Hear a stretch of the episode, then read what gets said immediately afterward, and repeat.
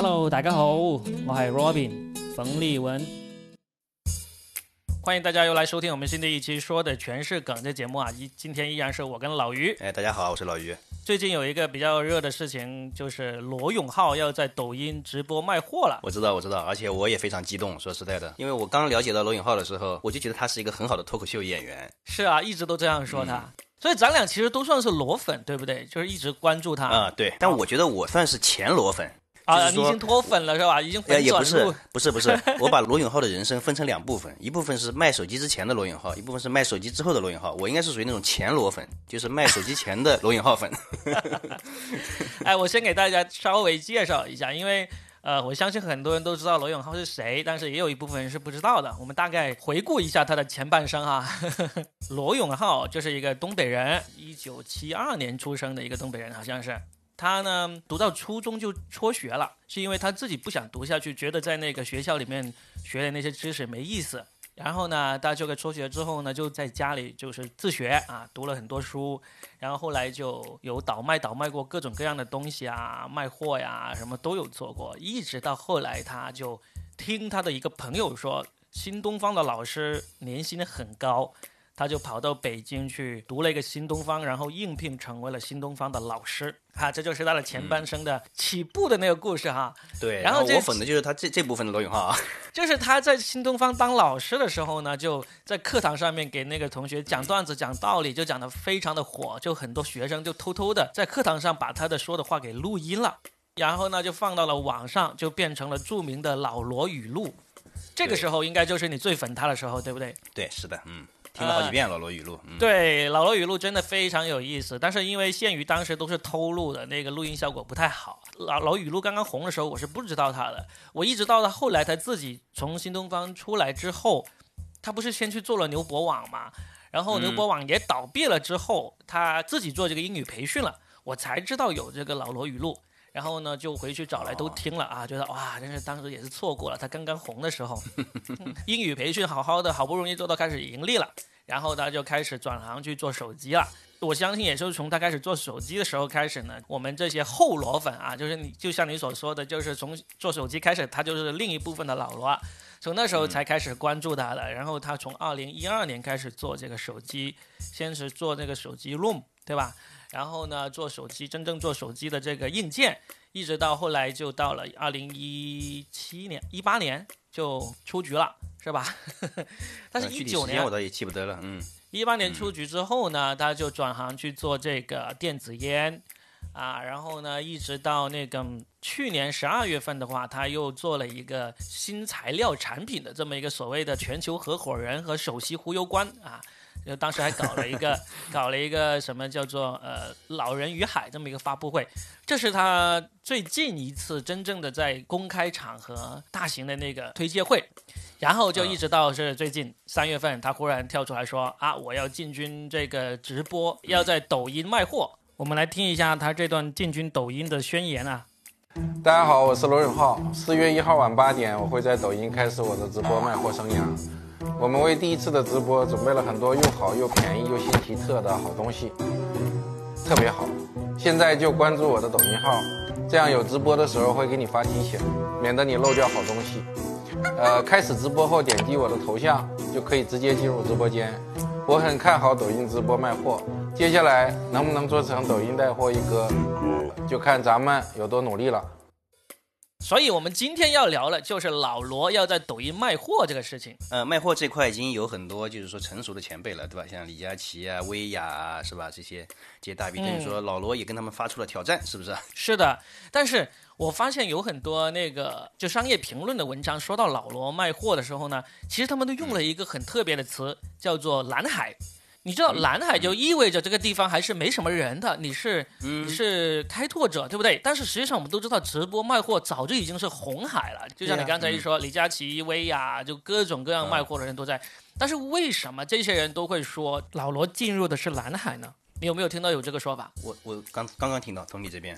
我我觉得他们说这个是对的，因为你说的这个李佳琦、薇娅这些人啊，这些卖货网红啊，他们针对的都是女性市场。而真正针对男性消费者直播网红的话，其实还没有，你想想，你能想得出来谁吗哦？谁是针对男性的啊？这么一说的还真有道理。但是男人买东西吗？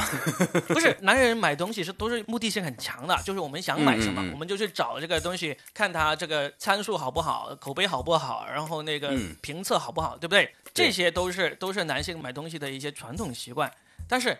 嗯，也正是因为知道男性有这个消费习惯，所以基本上就没有什么人是针对男性来特意卖货的。你就像以前什么数码产品评测，都是我们男男生很喜欢看的，对不对？对。但是我们不会以直播的形式来看这个。我也在想这个问题，就是说，你看，嗯如果我们要买东西，你你说男性去看测评嘛，对吧？我们就默默的，嗯对吧？下张测评表自己去比较去了，好对像倒还暂时还没有过，就是要听一个人来给你讲。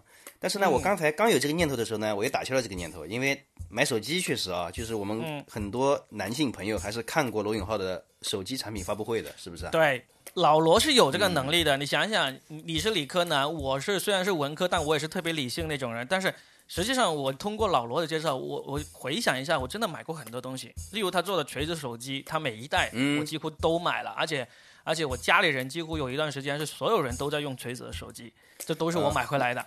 那我问你个问题啊，就是你当时买这个手机是看了发布会以后再买的，还是说其实你看发布会之前你就已经决定去买这个手机了？其实是在他的发布会之前就已经被他说了很多这种概念经入坑，了，就是对吧？嗯，对，因为发现他说的概念都很符合自己对手机的看法嘛。然后发布会上一看，马上就觉得，哎，因为他发布会就是一个完整的这个把手机的一个参数，就相当于一个评测。对，虽然是他自己的东西，但是它是一个真真实实的评测。然后完了之后就去买，这个基本上就是一个看直播然后买货的这么一个过程嘛，对吧？嗯，呃，而且有很多人，包括发布会现场的人以及在线看发布会的人，都是发布会一完了就马上下单。如果当年老罗不是那个产能跟不上的话，其实真的有可能他光是做手机就已经成功了。他已经是手机带货一哥了，这样的话哦，对，然后他的那个以前在做那个英语培训的时候，他还推荐了很多东西啊，包括他推荐的书特别好卖。他曾经把一本首版好像只印了三千本的一本书，那个《美国种族简史》吧，这么一本书，哦，嗯推荐完了之后，这本书重新出版，然后啊卖好像卖了二十多万本还是多少万本，反正非常厉害。所以老罗他是有这个带货的这个特质的，他一直都是通过他的带货能力来销售他想要卖的产品。所以我觉得就是大家评价他这个是进入了一片蓝海，这个说的是对的。嗯，这样说来也确实有道理啊。而且那个有一个网红叫王左中右，还写了个段子，他说他预测老罗的粉丝会是李佳琦的两倍，因为他说嗯李佳琦的粉丝都是女性嘛，都是看买口红嘛，对不对？那女性的话，我要买口红啊，老娘爱买就买啊，买多少支就多少支啊，用我自己的钱，对不对？就算是用老公的钱，我都不用问我老公。对，但是 如果是老罗的粉丝，男性，他看到哎老罗推荐的好，我要买。他就会叫老婆过来说：“说哎，老婆，你看这个，我可不可以买？我很想买啊！”老他老婆说：“ 他老婆说这啥鬼东西啊？我看看。”结果就两夫妻一起看了，对吧？所以呢，哦 就会是这个李佳琦粉丝的两倍，就是销售额有没有李佳琦的两倍我不知道，但是那个观看的粉丝数会是李佳琦 李佳琦的两倍。但反正肯定捆绑销售，就是对吧？因为中间多了一道审核环节，是不是？这个用钱得在家里审核一下。对，这我们家情况也是这这样，听来就是非常的熟悉。嗯，你有没有打算四月四月一号看他的直播嘛？就是我们这个节目播出的第二天嘛。我们今天是三月三十号录的这个节目，然后我们三十一号播出，然后四月一号晚上八点他就直播了。你有没有打算去看？是这样子的。我老婆本身是一个后罗粉，所以我估计她就会去看，我在旁边蹭蹭就可以了。对呀、对啊，我们还没有分析我们为什么说的是蓝海，我们都甚至还没有分析老罗的女粉呐、老罗的女粉也是很多的。因为你看啊，就是有时候出去吃饭的时候，在桌上啪手机拍出来，对吧？有很多是锤子的，坚果、锤子哈、你有没有发现啊？就是说拿锤子手机的这波人，就是说莫名其妙的自己之间就会有一定的就是相互认认准了，就是哦自己人，就感觉对过暗号一样，有没有这种感觉？对啊，其实是挺容易的，因为坚果啊、锤子的手机的那个销售量其实没有那么大，但是呢，你真会买的人基本上都是顶着压力买的。你顶着压力买这些人呢，就说明你的心理是很强大的。我就嗯不会受制于你们对老罗的这种各种冷嘲热讽。我通过自己的判断，我觉得这个东西是好的，我要支持老罗，那我就去买了。所以你像这些气场这么强大的人的话，他们要互相发现对方，其实也不是什么难事情，对吧？坐在一起就有一种英雄惜英雄的感觉啊。然后呢，我们其实可以呃预测一下，就是老罗在四月一号的这个直播上面会卖什么东西，因为我们现在还没到嘛，而且我们这个节目是铁定了周二要播出，所以呢，我们就不等周三了，我们先来预测一下，然后看一看到时候老罗卖的东西会不会打我们的脸啊？我预测哈，我预测有一个我觉得百分之百会出现要卖的东西呢，就是他的那个地平线旅行箱。这个地平线旅行箱是老罗自己的产品啊，老罗是有投资这个这个产品的呀。哦，就是他在锤子手机还没有正式转手之前，他在发布会上面就已经卖过这个旅行箱，就当时他是投资了这个这个公司的制造的一个箱子，而且这个箱子质量确实真的是挺好。我自己没买，因为其实我经常出差，我买的箱子已经足够多了。但是我有推荐给一些朋友，然后呢也确实看到有朋友就平时就绝对不会是老罗粉那种人，他们无意中买到了这个箱子，然后主动的在朋友圈啊去晒说这个箱子质量怎么好怎么好。这个箱子呢是老罗从第一次推荐一直到现在，他只要抓住机会还会推荐的一个产品。确实因为一个是质量好，第二个是因为它本身跟它有利益相关，所以我觉得老罗在四月一号这个抖音首秀里面呢，就肯定会有这个产品。那首先老罗肯定会推他自己，就是说投资过或者说跟他在商业上相关的这些产品，这个我我也觉得这是肯定的。要必然嘛，对不对？这必然是这样的。然后其他呢，应该也是这种科技含量比较高的，对吧？比较符合他强调的这种工匠精神啊，以及有一些比较有理科生气质的东西，是不是？对你要是推荐大类的话，其实他自己已经在微博上有宣布过了，就是他会推荐的那种大类的产品是什么东西呢？他说我们初期团队的选品呢，会侧重于第一具有创新特性的数码科技产品，第二优秀的文创产品，第三图书，第四兼具设计感和实用性的家居杂货，然后中间会再穿插一些性价比奇高的日用百货和零食小吃。那其实这四样产品啊，除了这个日用百货和零食小吃呢，基本上都是老罗平时就会在他的微博上以及他以前的这个经商的过程中都会给粉丝推荐的东西，特别是数码产品。嗯嗯。但是你看，我们这种作为前裸粉以及现裸粉，我们不能给大家讲这么行的东西嘛，这种东西都是人家老罗自己贴出来的，对吧？我们就说具体一点。尴尬就尴尬在我是前裸粉嘛，所以说其实我对他后半部分的推荐产物还确实真是不太了解。没事，你听我说，然后呢，你就说你的评论，例如你觉得这个有可能，或者觉得这个不太可能，或者觉得这个哇，没想到会这样，你先补一下后半程的课啊。然后有如果这些东西呢有跟前半程有相关的，你可以拿出来在前半程的东西来补充进来，好吧？嗯，好，嗯，好的。然后你看这个旅行箱，我觉得它是百分之百会推荐的了。数码产品的话，我觉得有一个数码产品，它一定这一次不会推荐。但是他以后一定会推荐，就是手机。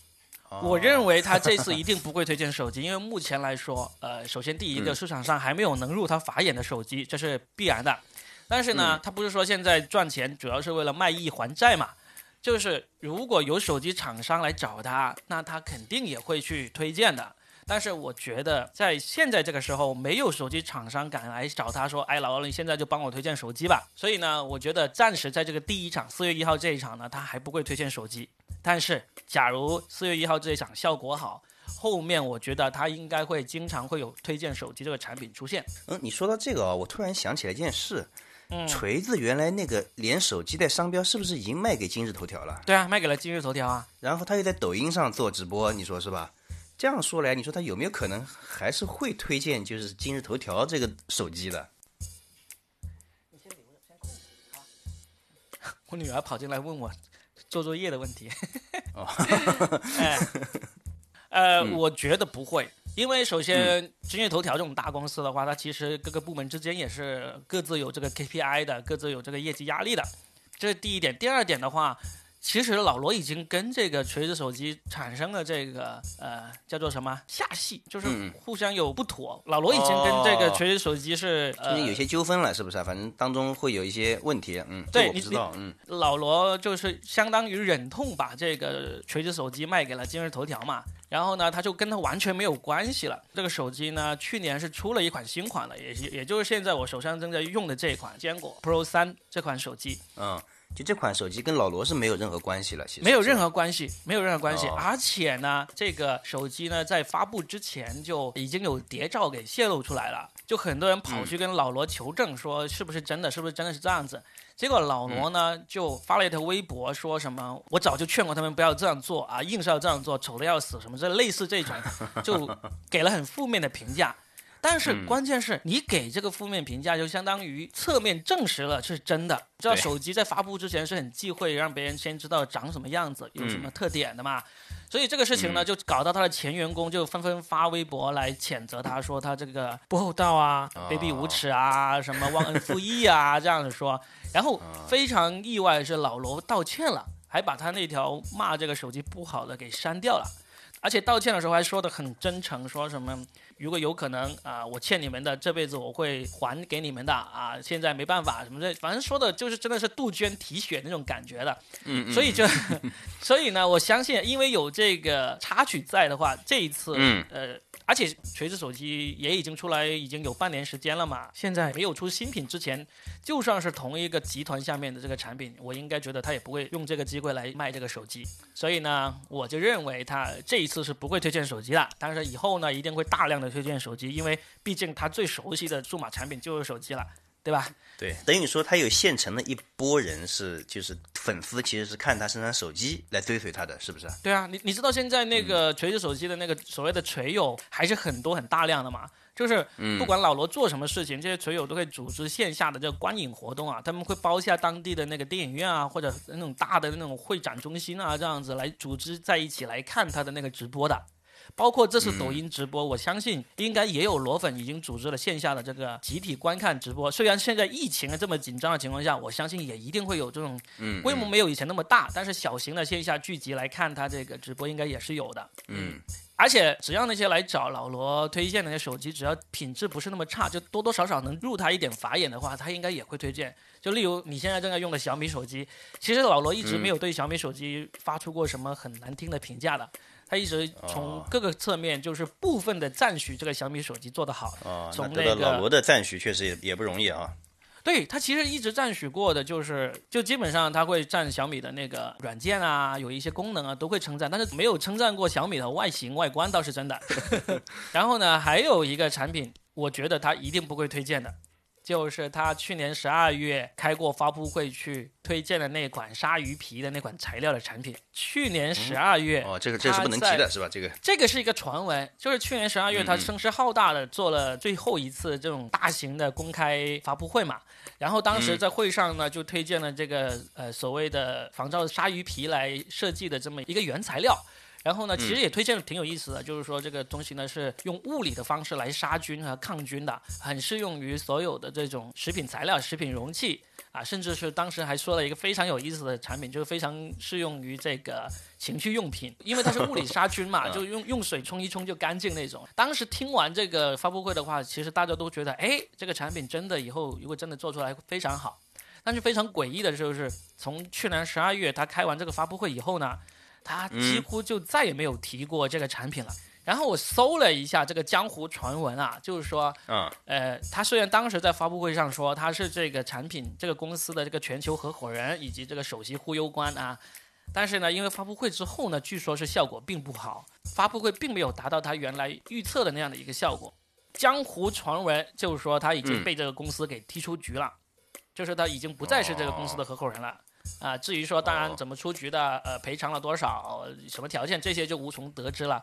但是呢，据说是签了这个封口协议，就是说我虽然把你踢出局了，但是你不能反过头来说我这个东西不行，说我当时是瞎忽悠的，也不能提任何跟这个这个协议相关的东西。所以呢，从去年年底到现在已经三个多月了，老罗是再也没有提过任何跟这个鲨鱼皮相关的东西。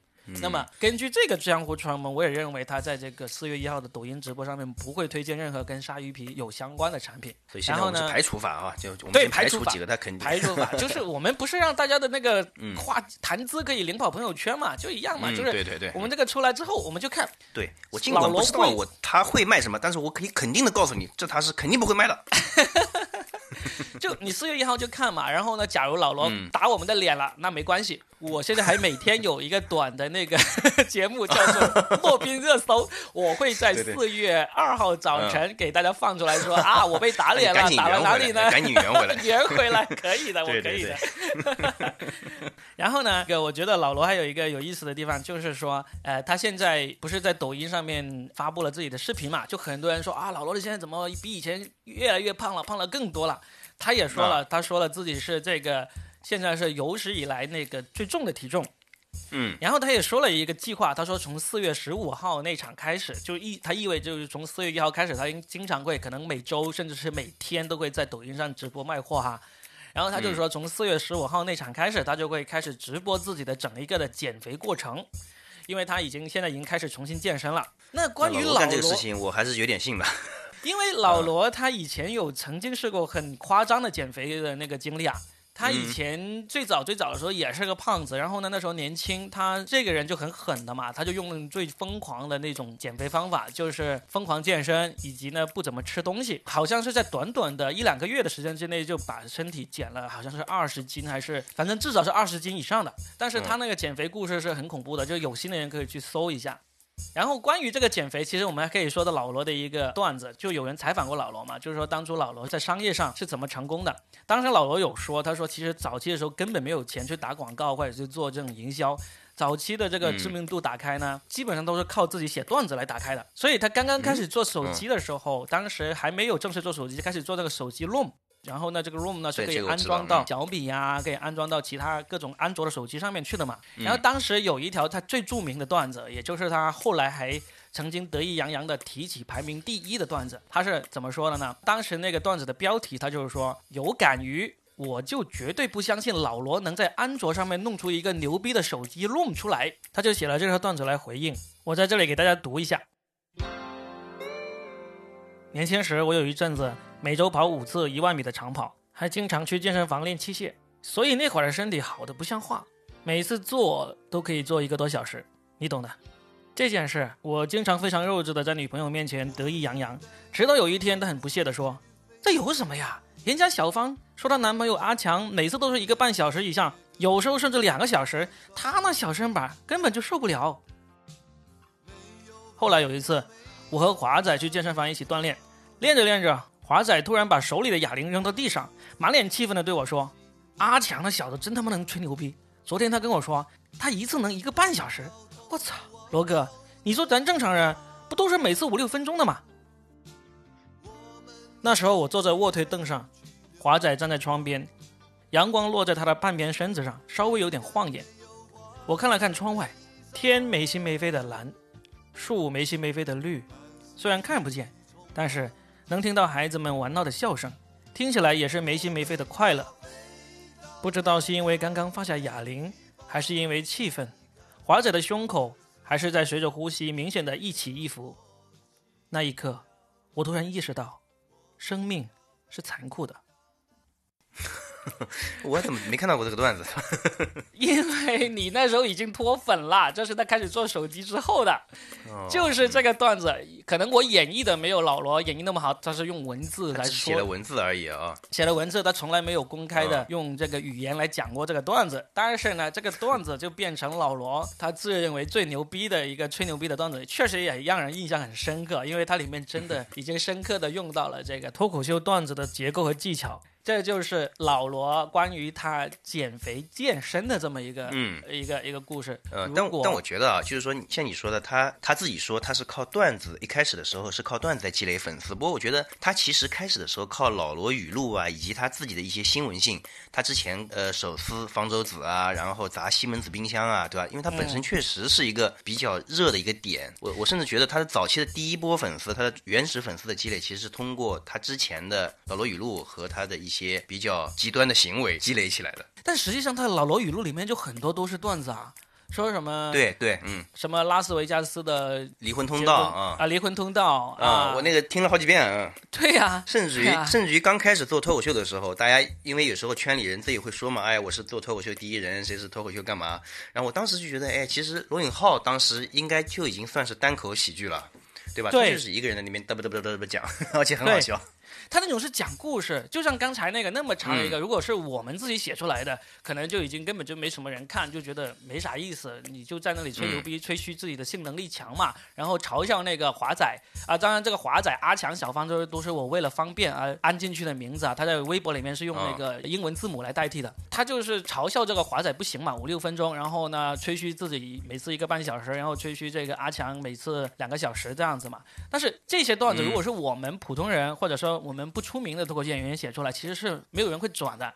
但是这个是放在老罗身上，他这个人设那么明显，这是老罗的故事，这肯定就是假的、虚明星构的。但效应，明星效应啊！你知道我们现在脱口秀，也就是说，我们为什么会喜欢一个脱口秀演员，是因为我们喜欢这个人，然后呢对他感兴趣，然后基本上他说的什么东西，我们都觉得特别有趣了。那老罗就是很典型的做到了这一点，就是他讲了什么拉斯维加斯的这个离婚通道啊，还有讲什么出去在北京街上被查这个暂住证啊，还有以前小学的时候在学校里面什么写作文啊，什么五星红旗无精打采的飘扬在这个校园上空啊，这些，这些都是你你要稍微等一下啊，你稍微停一下，先别别停啊！我要跟我儿子说一下，他别太吵，声音太吵了啊！嗯嗯。哎，稍等，嗯，好，已已经揍了一顿了是吧？对 对对，无影脚很快。所以呢，老罗是具备了这个脱口秀演员的特质的。而实际上，他这次因为在抖音上做直播的话，他也已经跟这个效果文化已经勾搭上了。跟效果文化已经勾搭上了，对，因为他在就是我们业内做脱口秀最好的公司了。对对对，做脱口秀节目以及线下脱口秀都是做的最好的公司了。他当时因为在抖音上放出这个预告嘛，然后李诞就是效果文化的首席内容官，他也发了一条那个抖音，然后就隔空喊话老罗说：“哎呀，卖什么货呀？来卖艺啊！来我们这里一起来卖艺，不更好吗？”然后老罗就在下面回复他，就是说：“呃，好的，就是说这两方面都可以不耽误啊，我们上海聊。嗯嗯，就意味着他们俩就是老罗和勾搭上效果了啊已经勾搭上了。但是呢，嗯大家都不知道究竟是合作什么。但是我猜嗯啊，根据我对效果的了解，他们应该会是在这个脱口秀大会第三季上面进行合作。呃，因为脱口秀大会也马上就要来了啊！对，因为项目已经启动了啊，他已经在嗯全国发出了这个海选、云海选了，就是甚至很多这种同行，包括呃嗯单立人呐、包括这些各自算是暗地派里出自己的猛将去参加了是吧？对，就暗地里就觉得对标效果的一些公司都已经派出手下的演员去报名参加这个。呃，效果的这个脱口秀大会第三季了，因为第二季的那口碑确实不错嘛。然后呢，有些人就说，他说应该会去老罗参加海选。我说你放屁吧，老罗要去参加海选。现在老罗是卯着劲要赚钱来还债啊，海选这种事情怎么可能会有钱啊？你说难不成就像《中国有嘻哈》第一季那样子，欧阳靖本来应该是可以做导师的，结果他去扮成了这个嘻哈侠，戴着面具去参加这个比赛嘛？这老罗是不可能做这样的事情了。欧阳靖可以做，因为欧阳靖本身除了是一个 rapper 之外，他本身也是一个脱口秀演员。他在纽约的时候其实已经讲脱口秀讲了一段时间了，所以他嗯是热爱舞台的一个人。他有机会让他在舞台上表现是他是毫不犹豫的。但老罗本身就是一个非常恐惧舞台的人，让他去参加脱口秀海选，你就算给再多的钱，他也不可能去的。所以我认为老罗去的是当这个脱口秀大会第三季的这个导师啊，不叫导师，他们好像不叫导师，叫做这个领校员是不是？啊领校员。对对对，就是这个于谦和吴昕的那个角色。对对，你看我比你还了解你那个前公司 因为我自从离开以后，他们做的节目我都不怎么看了。哎、你是前粉前粉了啊！嗯、对对，你早就跟他们说过了，不能这样做，结果他们没有听，对不对？早就说过了，应该请我回去当这个领校员才对。所以呢，我相信老罗就会，如果他能够再跟效果合作的话，他应该就会出现在第三季的脱口秀大会上面，跟李诞以及另外一个、呃，我不知道会不会是于谦啊，以及另外一个人，在这个舞台上当这个领校员了。所以呢，呃，然后呢，这就是利用一点点业内人士的优势来透露一点我们揣摩的消息。对我们啊揣摩出来的跟脱口秀之间的故事啊。对的，好吧。这期节目播出是三月三十一号，那我们就静静的再多等十来个小时，二十多个小时，看一下老罗在四月一号。题会不会对哈？对的，看看我们押题是否正确。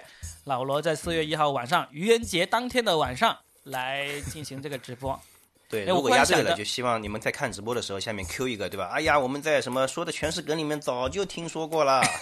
对对对对，各位听众，如果你们去看了老罗这个发布会，如果你也听了我们这个这期节目，记得在那个评论里面说啊，说的全是梗的，罗炳和老于早就猜中了。如果没猜中，到最后也可以说啊，因为我们还压了两个排除选项，是不是？有个，嗯也就是说，你看说的全是跟里面说你不会卖那两样东西，你果然没有卖呀。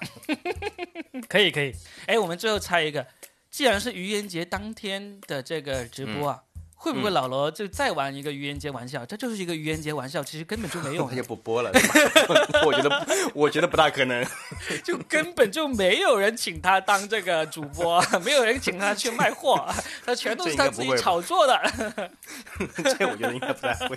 毕竟从现在的消息来看啊，老罗这个现在财政状况确实是比较令人担忧，对吧？所以说他目前会做这样的就是卖货，其实也是合情合理的哈。那是那是，因为他确实要还债嘛。